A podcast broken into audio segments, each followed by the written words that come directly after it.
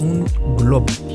Un globo está compuesto de plástico que se llena de aire, agua o cualquier otro compuesto, lo que hace que aumente su tamaño. En teoría, entre más resistente sea el plástico del globo, podrá crecer más cuando se llene con agua o aire. Pero si no se llena con estos compuestos, no crecerá de forma significativa y no tendría caso fortalecerlo. Como aprenderás en este episodio, cuando entrenas generas ambos tipos de crecimiento global. Crecen las fibras musculares, que es el plástico del globo, y también los compuestos dentro de ellas, es decir, el agua o el aire que llena el globo. Pero dependiendo de la forma en la que entrenes, provocarás más de uno u otro resultado. Pero entonces, ¿cómo actúa la relación entre estos dos factores? ¿Qué tan importante es la resistencia del plástico del globo? O dicho de otra forma, ¿la fuerza está relacionada con el crecimiento muscular? Y eso precisamente es lo que vamos a intentar responder en este episodio del podcast. Pero antes recuerda que te hago la invitación a que te unas a Fase 1 Origen, que es el mejor curso que vas a encontrar para iniciar en esto del fitness porque no es nada extremo, sino que es completamente sustentable a lo largo del tiempo. Y ese es precisamente el objetivo de este curso, por eso su nombre Fase 1 Origen, que es el origen a tu nueva vida y es tu primer paso, fase 1 y por lo mismo es algo que va a ser parte de tu vida y que no lo vas a sufrir, sino que vas a, sí, te vas a esforzar, va a ser un reto para ti, pero nada que no puedas eh, continuar haciendo por años y años por el resto de tu vida. Si quieres conocer qué es lo que incluyen estos cursos, porque es uno para hombres y otro para mujeres, puedes ir a esculpetucuerpo.com diagonal fase 1, todo junto, sin espacio y el número 1 con el número con letra. Fase 1. Ahí vas a encontrar absolutamente todo lo que incluye y te vas a dar cuenta que están súper, súper completos. Y bueno, entonces te dejo con el episodio número 186 del arte y ciencia del fitness, el podcast de esculpetucuerpo.com. Yo soy Mike García y te veo en dos segundos.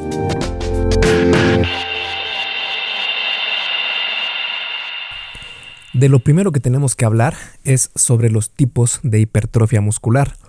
Dentro del lingo de la ciencia del fitness, al crecimiento del músculo se le conoce como hipertrofia muscular. Este tema es complejo porque se ha encontrado que entran en juego muchos componentes. Incluso en los últimos años se ha analizado que existen dos tipos de hipertrofia muscular, la sarcomérica y la sarcoplasmática. La hipertrofia sarcomérica es el tipo de hipertrofia que todos imaginamos que sucede, es decir, que tus fibras musculares crecen. Este crecimiento se da tanto en tamaño como en longitud, pero no en número de fibras. Si regresamos a la analogía del globo, sería como el engrosamiento de su plástico para hacerlo más resistente. Esto no sucede con la hipertrofia sarcoplasmática. La hipertrofia sarcoplasmática es algo diferente porque si la sarcomérica es el crecimiento de las fibras musculares en sí, la sarcoplasmática es el aumento de los compuestos dentro del músculo, como el glucógeno o el agua. En la analogía del globo, este tipo de hipertrofia sería llenarlo con agua, aire y demás compuestos. Incluso hay personas que en su desesperación por ganar músculo rápido se inyectan sustancias que no son nada saludables y así ven más volumen muscular, pero es un volumen muscular completamente artificial, lleno de eh, únicamente sustancias que son muy peligrosas para su organismo. Y lo hacen así para eh, ver ese crecimiento, pero las fibras musculares no están creciendo, sino únicamente los compuestos no contráctiles dentro del músculo. Entonces, estas, eh, este crecimiento no aporta nada a la fuerza, además de que te vas a ver deforme y restar algunos años de vida. Lo que más conviene entonces es ganar hipertrofia sarcomérica, porque la sarcoplasmática es más pasajera, digámoslo así. Es decir, la hipertrofia sarcomérica podría durarte mucho tiempo más porque estás provocando cambios en tus fibras musculares, mientras que la sarcoplasmática solo llena tus músculos con otros compuestos que no se quedarán ahí por mucho tiempo. Además de que con la hipertrofia sarcomérica añades núcleos a las fibras musculares, los cuales ayudan a que recuperes el tamaño muscular mucho más rápido en caso de que pases algún tiempo sin entrenar. A este efecto es el conocido como memoria muscular. Ahora, esto no quiere decir que solo ganes uno u otro tipo de hipertrofia muscular cuando entrenas. Lo que en general pasa es que ganas ambos tipos, pero dependiendo la forma en la que entrenes, ganarás más de uno o de otro. De hecho, según los estudios, utilizar mayor volumen de entrenamiento con series por arriba de las 10 repeticiones por serie eh, causan más hipertrofia sarcoplasmática, pero ganarás menos fuerza mientras que series más intensas, en rangos de fuerza de no más de 5 repeticiones por serie, generan más hipertrofia sarcomérica, pero no ganarás tanto tamaño muscular. Te puedes dar cuenta cómo es un juego prácticamente de balance. Entonces, ahora que tenemos claro qué es la hipertrofia y sus tipos, vamos a analizar las diferentes formas de entrenamiento. Y primero vamos a analizar al entrenamiento de hipertrofia porque como su nombre lo indica, es el que genera más hipertrofia muscular, ¿verdad? Pues sí y no. Me explico. Existen diferentes definiciones, pero por lo general este es el tipo de entrenamiento que utiliza series de entre 8 a 12 repeticiones por serie con cargas moderadas. Si recordamos por el número de repeticiones, este rango está más relacionado a la hipertrofia sarcoplasmática, el tipo de ejercicios utilizados en este enfoque de entrenamiento es con una mezcla de ejercicios aislados y compuestos. Los ejercicios aislados o accesorios, también conocidos, son aquellos que solo involucran una articulación, como la flexión de bíceps, por ejemplo, donde únicamente flexionas la articulación del codo. Mientras que los ejercicios compuestos son aquellos que involucran dos o más articulaciones, entrenando más grupos musculares con el mismo ejercicio, un ejemplo de estos sería el peso muerto porque activa las articulaciones del tobillo, rodillas, caderas y hombros. Por otra parte, el entrenamiento de fuerza es aquel donde se utilizan series más intensas de entre 1 a 5 repeticiones únicamente. Obviamente no se trata de hacer solo 5 repeticiones cuando podías hacer 37.000 sin esfuerzo, para nada. Se trata de escoger un peso con el que solo puedas levantar entre una a cinco repeticiones con buena técnica y sientas que tal vez podrías haber realizado una, dos o incluso tres repeticiones más con ese peso, pero no más. Los ejercicios más utilizados en este protocolo son los compuestos, ya que al involucrar a más grupos musculares en un mismo ejercicio, se crea una sinergia en la que puedes ejercer mucha más fuerza. Las ganancias de músculo con este tipo de entrenamiento suelen estar más relacionadas con el crecimiento de las fibras musculares en sí, es decir, con la hipertrofia sarcomérica. Aunque en, principiantes, esta relación no es tan directa. Esto se debe al efecto conocido como las ganancias de novato. Las ganancias de novato son ese progreso que obtienes casi de inmediato en las primeras semanas o meses de cuando empiezas a entrenar por primera vez. Generalmente este progreso se da mediante diferentes adaptaciones en tu organismo como respuesta al nuevo estímulo que le estás imponiendo. Por ejemplo, las adaptaciones neuromusculares que te permiten cargar más peso, pero sin tanta ganancia muscular. Es decir, que la ganancia de músculo por motivo del entrenamiento de fuerza no está relacionada directamente en personas que comienzan a entrenar. Y cuanto más experiencia ganan, ahí sí se podría considerar una relación más directa entre estos dos factores.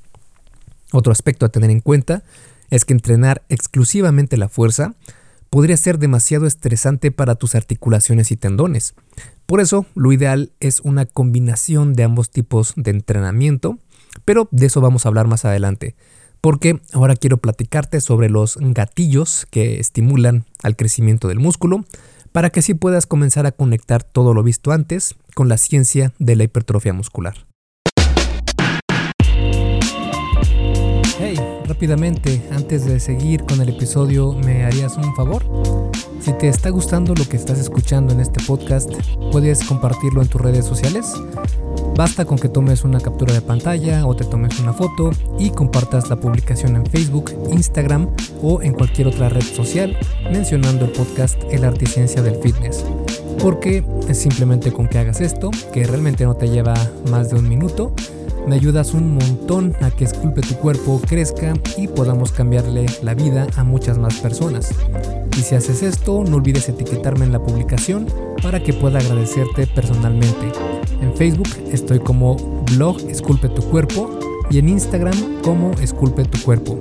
Vale, sigamos entonces donde nos quedamos en el episodio.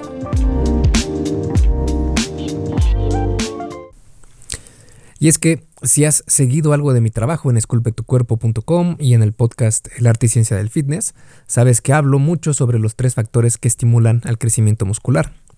Estos son el daño muscular, la fatiga metabólica y la tensión mecánica o sobrecarga progresiva. El daño muscular se refiere al daño provocado a tus músculos por el entrenamiento, aunque su efecto en el crecimiento muscular no está del todo claro porque parece no aportar mucho en este aspecto. Más bien es algo de lo que no podemos librarnos después de entrenar, pero no es un factor determinante en sí en cuanto al crecimiento muscular. La fatiga metabólica se refiere a entrenar con peso ligero por muchas repeticiones. Esto provoca aumento en los compuestos dentro de las fibras musculares, generando en su mayoría hipertrofia sarcoplasmática. Pero, de los tres, el gatillo de la tensión mecánica o sobrecarga progresiva es definitivamente el rey. Esto se refiere a aumentar progresivamente en el tiempo la intensidad y volumen de tu entrenamiento, de ahí su nombre, sobrecarga progresiva. Las investigaciones muestran que esto es más efectivo hacerlo aumentando la carga que levantas, es decir, el peso en la barra o en las mancuernas. Y si sabemos que el entrenamiento de fuerza genera tensión importante en tus músculos, la cual aumenta la fuerza que pueden ejercer, entonces tenemos que el entrenamiento de fuerza es bastante conveniente para el crecimiento muscular. Esto no quiere decir que el entrenamiento con cargas más ligeras evite ganar músculo, para nada. De hecho, puedes ganar músculo con prácticamente cualquier rango de repeticiones, siempre y cuando sean llevadas cerca del fallo muscular. Con rangos de repeticiones muy altos tendrías que hacerlo hasta el fallo muscular completo. Pero definitivamente el entrenamiento de fuerza debe ser una piedra angular en cualquier rutina, ya sea para hombres o para mujeres. Así se ha encontrado en otros estudios donde se ha comparado, el entrenamiento de fuerza, es decir, de 3 a 5 repeticiones, contra el de hipertrofia, que en este caso fue de 10 a 12 repeticiones. Esto fue eh, probado en hombres con experiencia entrenando y el resultado mostró mayores ganancias de fuerza y músculo en el grupo de 3 a 5 repeticiones. En otro estudio de 2020 se encontró un resultado parecido. Entonces, ¿esto significa que debemos entrenar solo absolutamente la fuerza? No tan rápido. Porque la fuerza es muy importante, pero no lo es todo.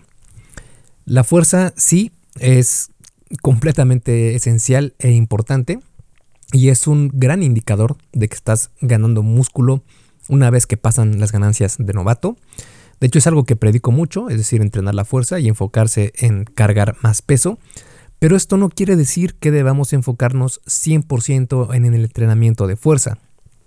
Por ejemplo, en un estudio se incluyeron a 38 personas, pero solo 26 de estas lograron concluir, quienes tenían un promedio de 5 años de experiencia entrenando con resistencia, es decir, con pesas. De hecho, su 1RM, que es el peso que podrían cargar si hicieran una sola repetición ejerciendo la fuerza máxima, tenía que estar por arriba de 1.5 veces su peso corporal en la sentadilla para poder ser incluidos en el estudio. O dicho de otra forma, no eran principiantes, ya tenían experiencia. El estudio duró 8 semanas y se dividieron en dos grupos, el grupo H y el grupo FH. El grupo H entrenó con 4 series de 8 a 12 repeticiones con la carga más pesada que pudieran levantar en los ejercicios de sentadilla con barra y prensa de pierna. Tuvieron 5 minutos de descanso entre ejercicios y un minuto de descanso entre series. El grupo FH dividió su programa en dos fases. La primera, que fueron de la semana 1 a la 3, fue orientada hacia la máxima fuerza posible, con cuatro series de 1 a 3 repeticiones únicamente, con la carga más pesada que pudieran levantar en ese rango descansaron 3 minutos entre series y en la segunda fase, que fueron de las semanas 4 a la 8, hicieron solo el mismo programa del grupo H, que fueron las 4 series de 8 a 12 repeticiones con un minuto de descanso entre series. Los resultados mostraron que el peso levantado durante las semanas 1 a la 3 fue mayor en el grupo FH en ambos ejercicios, pero no hubo una diferencia significativa en las semanas 4 a la 8. El volumen total de entrenamiento fue mayor en el grupo H para cada ejercicio. El porcentaje de incremento de grosor muscular fue mayor en el grupo FH en comparación con el grupo H. La diferencia entre estos dos fue que el porcentaje de incremento del grosor muscular en el grupo FH fue de 6.2 en comparación con el grupo H que fue únicamente de 4.4%. Es importante notar que en las tres primeras semanas el grupo H tuvo mejores resultados en hipertrofia, 2.6% comparado a 0.9%, pero para las semanas siguientes el grupo FH tuvo mejores resultados.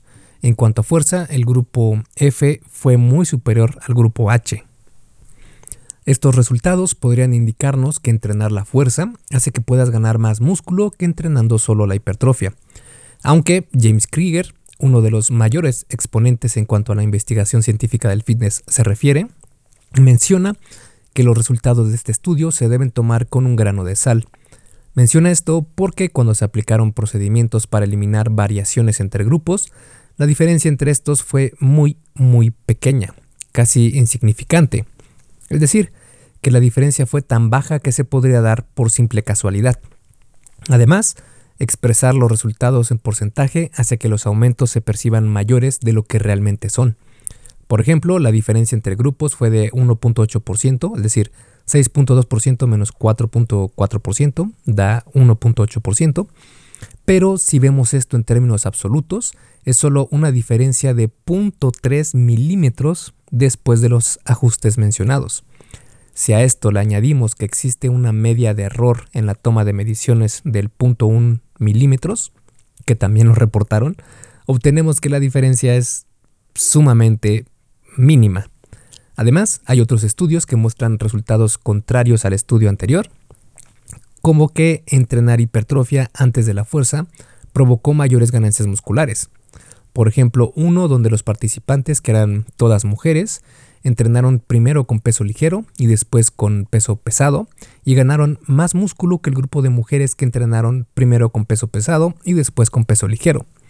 O incluso investigaciones que no encuentran variación alguna como un metaanálisis realizado donde no se encontraron diferencias en los resultados de hipertrofia entre diferentes protocolos de entrenamiento de fuerza o hipertrofia, siempre y cuando las series fueran llevadas cerca del fallo muscular. También hay investigaciones que muestran que puedes progresar mucho en la fuerza y no ganar músculo de forma significativa, mientras que otras indican que hay una relación directa con la fuerza y la ganancia muscular. Como puedes darte cuenta, este es un tema que no está del todo claro y es bastante complejo. Por eso, lo mejor sería integrar ambos tipos de entrenamiento, en especial si ya no eres principiante. Vale, ahora que ya tenemos todo el conocimiento anterior, podemos comenzar a reunir todos los factores para dar respuesta a la pregunta, ¿más fuerza es igual a más músculo? Empezando con definir que la fuerza es un factor muy importante, pero no es el único. En segunda, entrenar solo con peso pesado no maximiza el crecimiento muscular, pero entrenar solo con cargas moderadas tampoco lo hace. En lo personal, me gusta incluir series de fuerza y de fuerza hipertrofia en mis entrenamientos. Así me aseguro de fortalecer y llenar al globo. De forma específica, comienzo mis entrenamientos con una serie de fuerza de entre 4 a 6 repeticiones para hombres o 6 a 8 repeticiones para mujeres y después sigo con series de fuerza hipertrofia de entre 6 a 8 repeticiones para hombres u 8 a 10 repeticiones para mujeres. Este método me permite entrenar tanto fuerza como algo de hipertrofia, siempre dando prioridad a la sobrecarga progresiva, sin poner demasiado estrés a, mis articulaciones y tendones. Así, por ejemplo, un entrenamiento de pecho podría ser de esta manera. Primer ejercicio, prensa en banco con barra, tres series de 4 a 6 repeticiones, con 3 a 4 minutos de descanso entre series.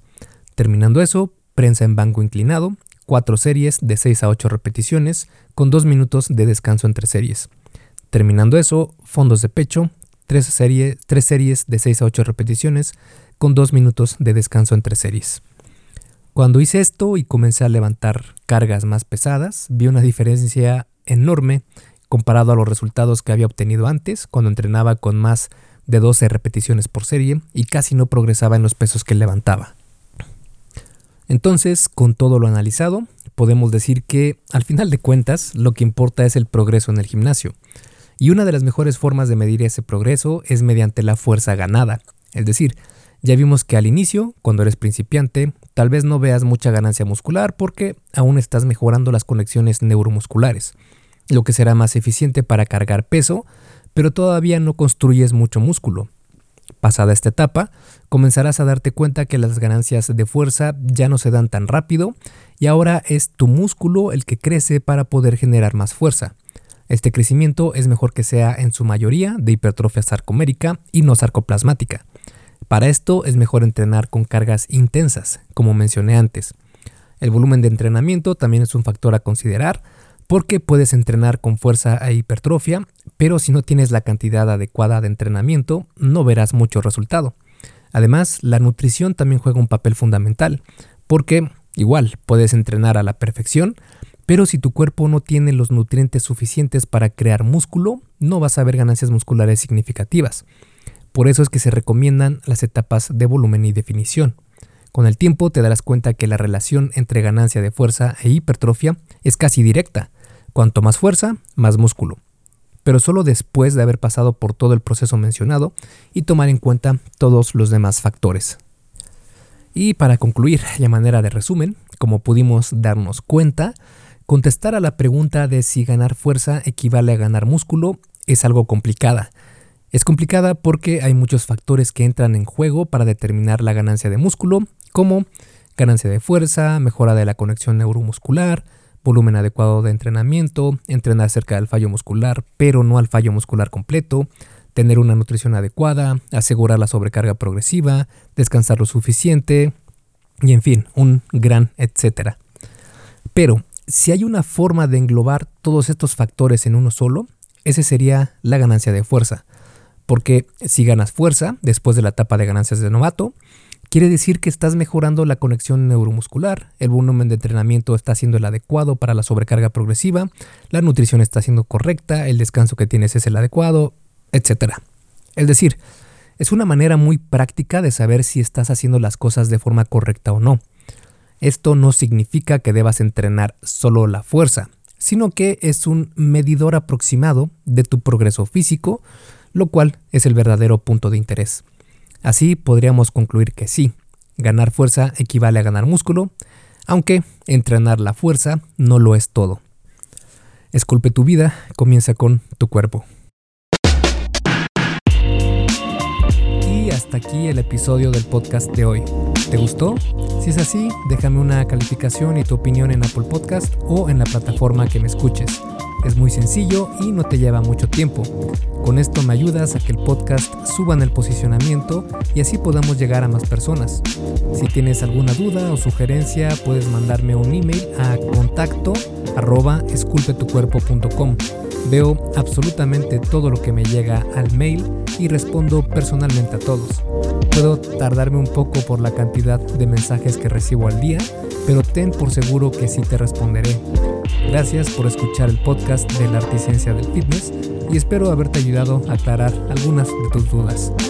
Y antes de irnos, si te gustó el episodio, entonces probablemente también te guste el curso por email que tengo donde aprenderás durante 7 días sobre fitness basado en ciencia. Puedes suscribirte totalmente gratis en esculpetucuerpo.com diagonal curso gratis. Junto y sin espacio. Curso gratis. Me despido y nos vemos en el siguiente podcast.